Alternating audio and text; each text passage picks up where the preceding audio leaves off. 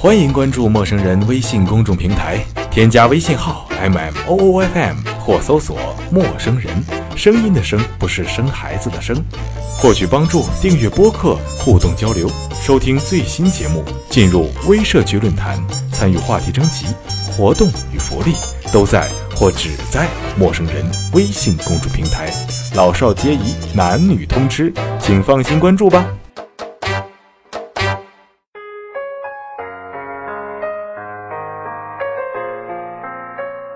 亲爱的听众朋友，这里是陌生人广播，能给你的小惊喜与耳边的温暖，我是主播小明，依旧在深圳向你问好。昨天韩妹生日，朋友圈里一句“往事不堪回首”，有的记忆太凶残，有的事情太牛逼，卷着六幺零兄弟四个半夜无眠畅谈，抖落一篓子的黑历史和混杂着泡面味儿的大学时光。六幺零。是四年多前的六幺零，如今里面或许住着小我们不知几届的漂亮学妹，屋子里大概也不能像我们当初一样寸步难行相比。可住在那儿的三年，的确是哥儿几个最意气风发的时光。那是给套西装就能上舞台带领全场嗨起，换上球衣就敢喊出制霸全国，给口锅就能涮下两斤肉的好日子。好时光永远是经历后回不去的，那么久了，写点东西给我的兄弟，那就叫他反方向的钟，致 Amazing 六幺零。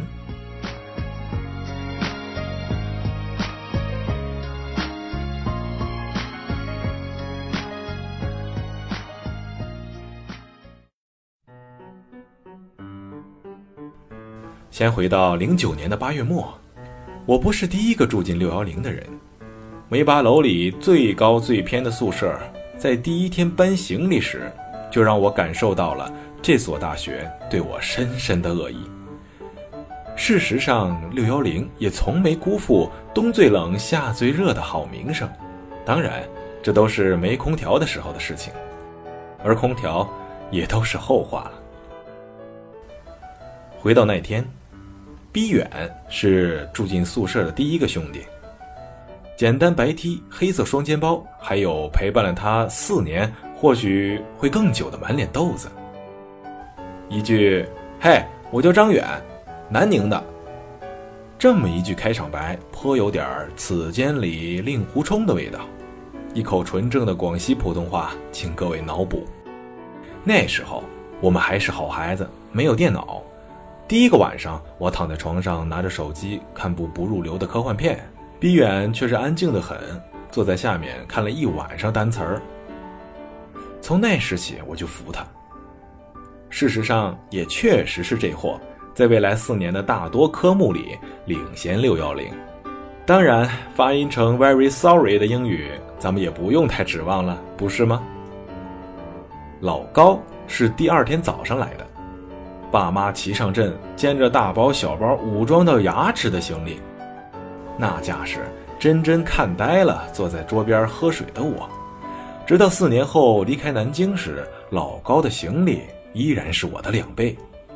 人比人呐，老高是烫山人，北方人那种爽快热情、高大帅气，被咱老高齐活了。如果说逼远是此间的令狐冲。那么老高就是另一个世界里的郭靖了。郭靖这种傻货能抱得黄蓉归，再牛逼也就搞定了一个妹子。老高可厉害多了，四年里莺莺燕燕等等等等此处不表，黑人留一线，日后好蹭饭。最后登场的就是昨儿生日的韩妹了，乱七八糟的原因被坑在南京火车站，愣是到了年级大会前俩小时才赶到学校。也自然而然地错过了老高他爸请的第一次宿舍聚餐。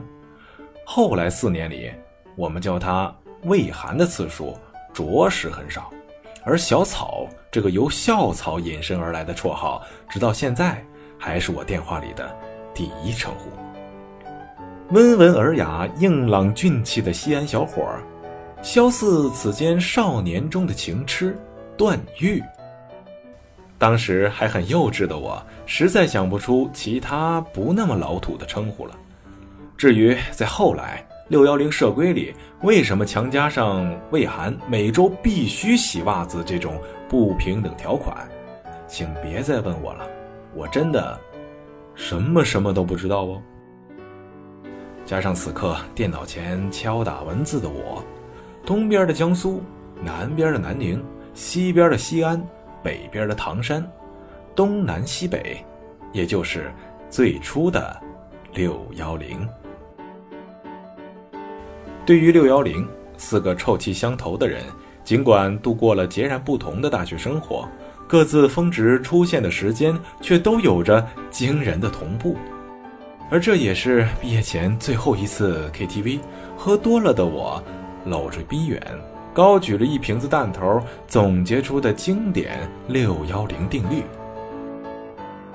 哥四个的大学，无非就是教室温书勤学苦干，社团活动肆意享受，宿舍游戏各自坑爹，恋爱分手起起伏伏。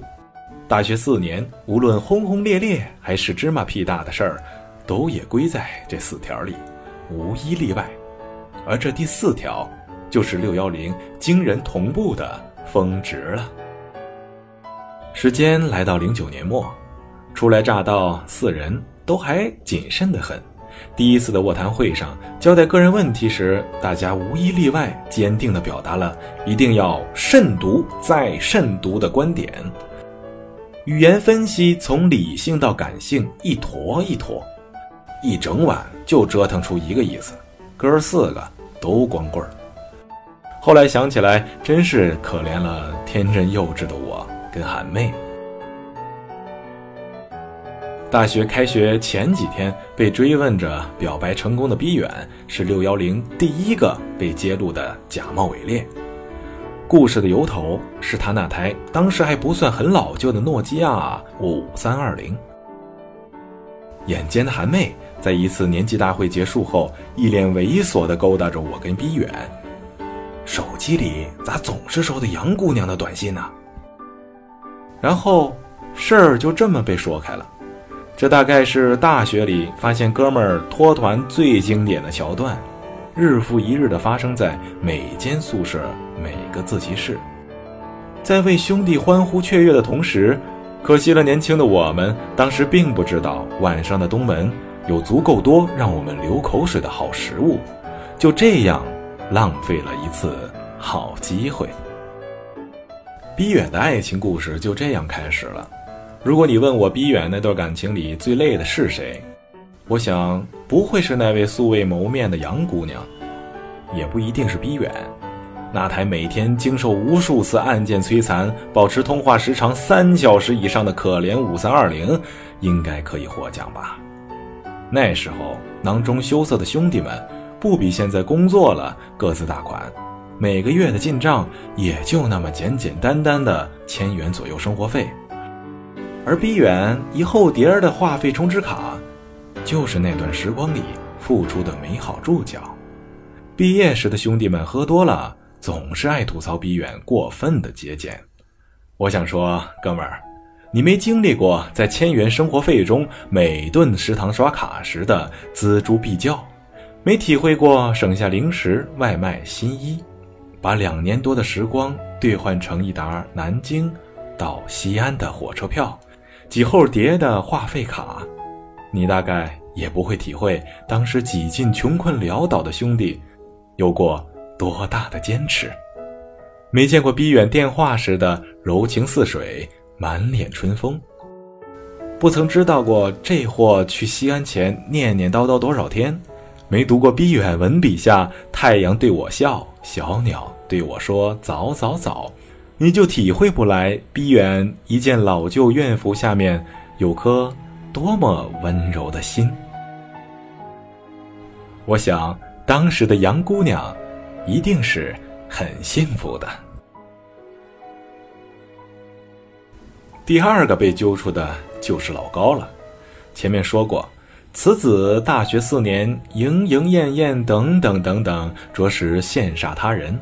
多少姑娘沉浸在咱老高那口歪瓜裂枣的京片里不能自拔，以至于到最后，六幺零兄弟看到漂亮妹子，条件反射的第一句：“老高，那姑娘你认识不？”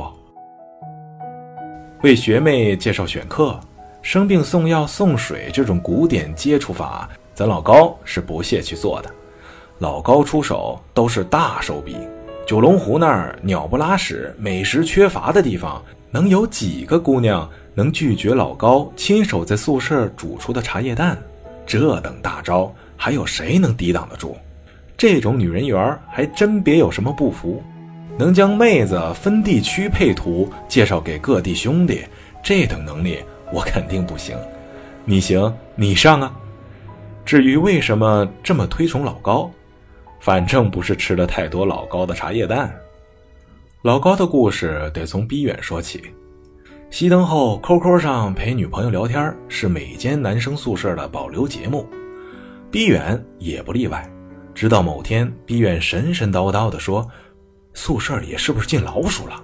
每晚都有很低很低的簌簌声，吓得我跟韩妹话音未落就已经躲上了床，满脸惊恐。从那晚开始，弟兄三个刚过十二点就关掉手机，静悄悄地等待六幺零宿舍的耗子出现。结果就像各位能想到的那样，老高蒙上被子，开始了如蚊蝇般的电话。尽管听不出来内容，但是此中的柔情蜜意却是展现的淋漓尽致。第二天，三人表情神同步的挂着诡异笑容。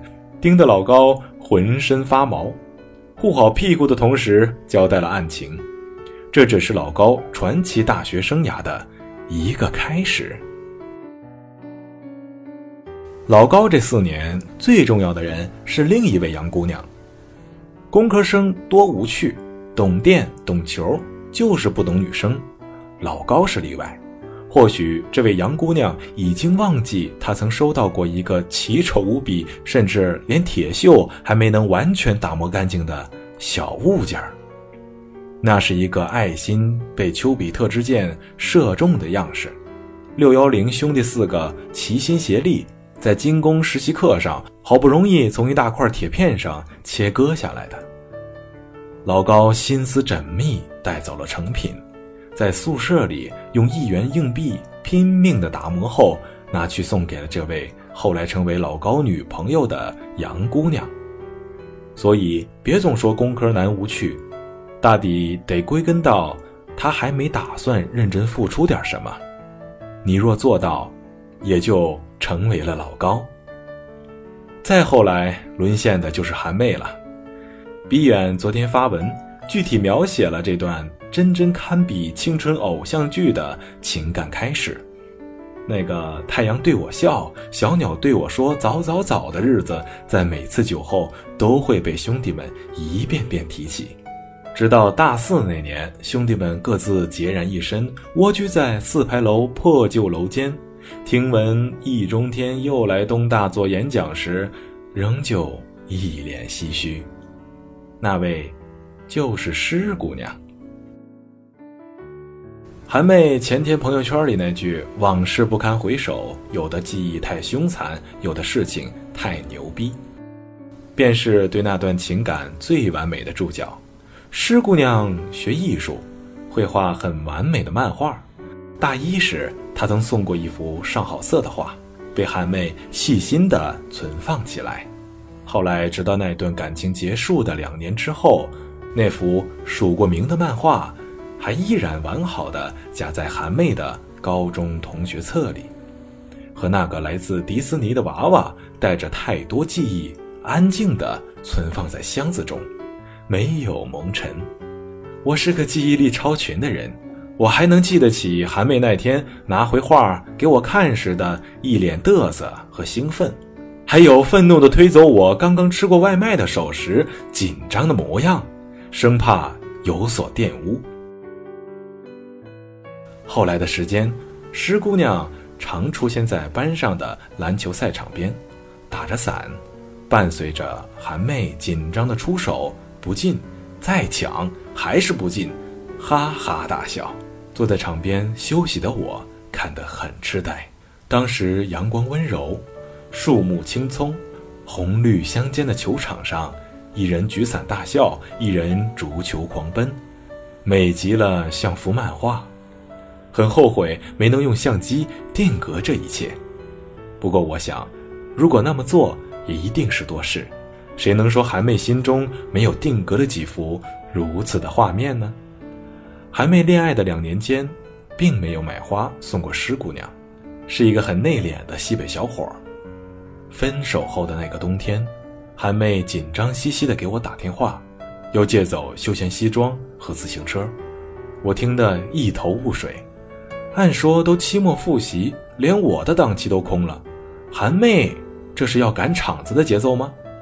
原来那天是施姑娘的生日，韩妹登车七八公里买回鲜花，哪怕分手了，也打算为那段感情好好弥补下曾经的缺憾。记得那天挺阴的，我无法想象一个西北汉子穿着正式，在凛冽寒风中捧着一大束玫瑰。无视众人的眼神，雄赳赳、气昂昂走在校园的路上，是怎样一种出格亦或动人的场面？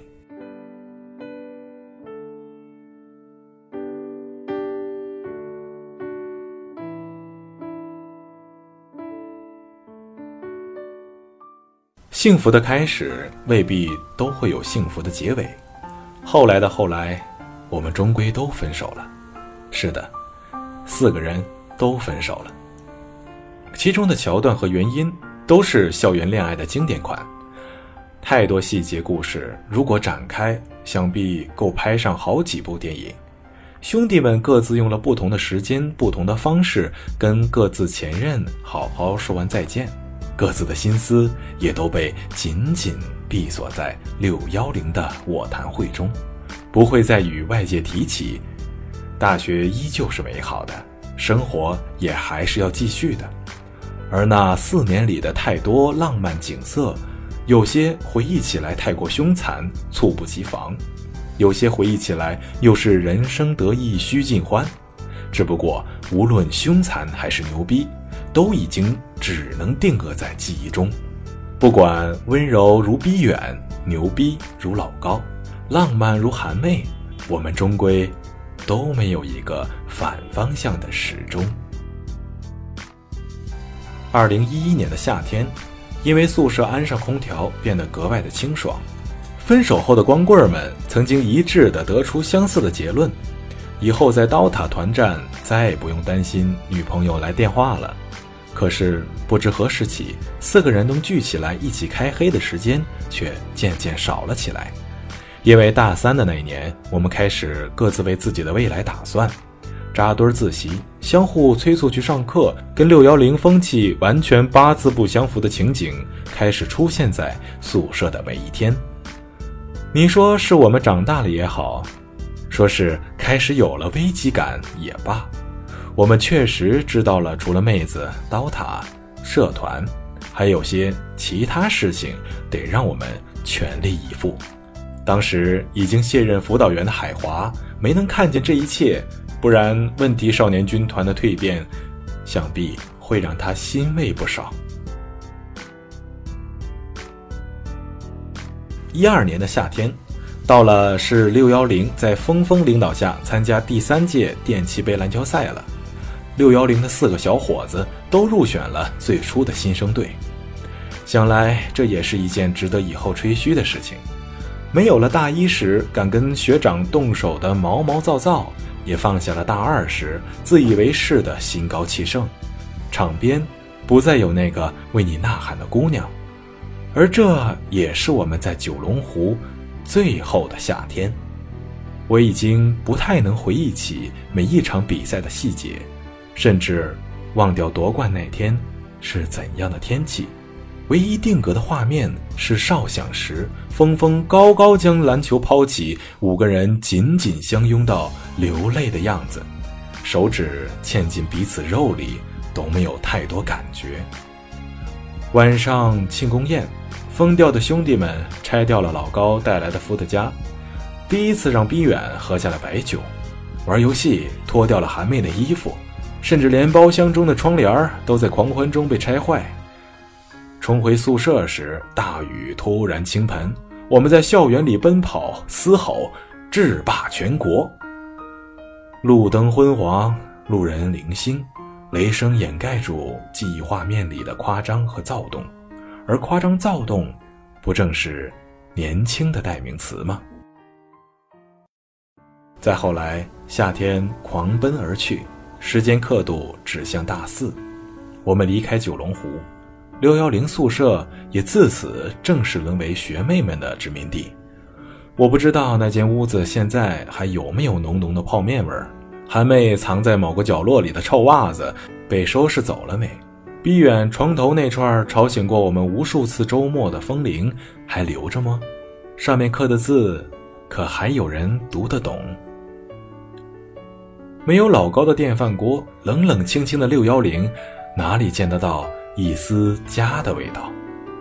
那里十一点，再听不见。上啊，逼远，你的大呢？别别别别抢！我抱走啊！操你妹！那里的卧谈会，也不会再有韩妹高呼：“我若为王，必令逼远为军师，老高为丞相，逼降为大将，远征星辰大海。”更不会有漏点下楼取外卖这种坑我必备的经典桥段了。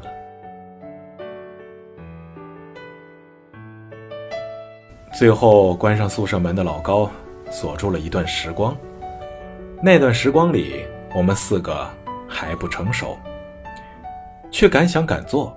我们很穷，却随时愿意倾尽所有。那时候，我们常常争吵，却依然兄弟如初。更重要的是，那个时候我们四个是在一起的。六幺零宿舍门最后被用力关上。留下四张床卡，斜斜挂在床上。照片上的我们是四年前的模样，浅笑的样子，真他妈的帅。还有太多太多细节的故事，我写不出来，或是根本写不完。我在后来的日子里，在某个特定的情境，记忆常常穿回四年时间里的某个画面。里面这三个蠢货一脸坏笑盯着你，猛然惊醒，回过神，继续生活或是工作。我想，逼远韩妹老高，也一定是这样吧。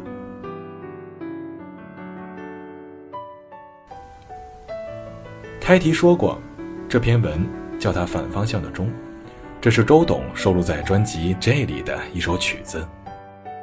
穿梭时间的画面的钟，从反方向开始移动，回到当初爱你的时空。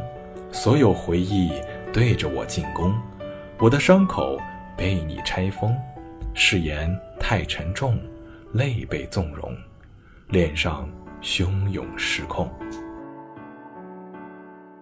听着歌，写下了这段文字的时候，生日的魏涵从西安打来电话。大舌头说不利索，这货起码今晚上已经喝了七八两了。絮絮叨叨的说了一大堆，大概就是赶紧趁下面培训去趟西安，要和我喝酒。空间跨度大半个中国，但是你好像还是睡在我的上铺，袜子都没脱，呼噜已经响起。我想你们了，兄弟，逼翔。二零一四年一月二十九日凌晨，于南通。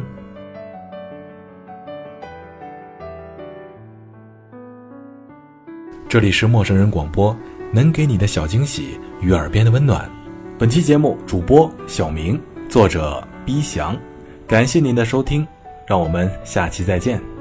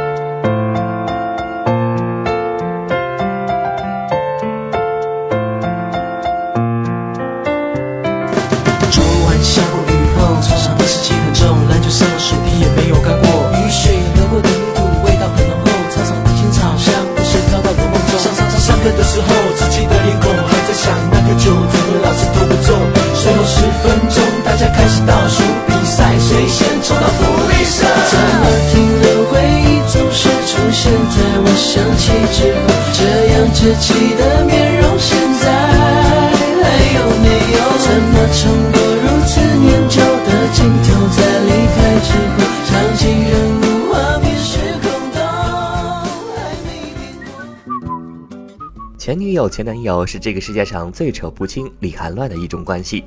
你说近，他比谁都近；你说远，他比谁都远。以前总是说，不是在身边的那个不是最爱的，而是最爱的已经不在身边了。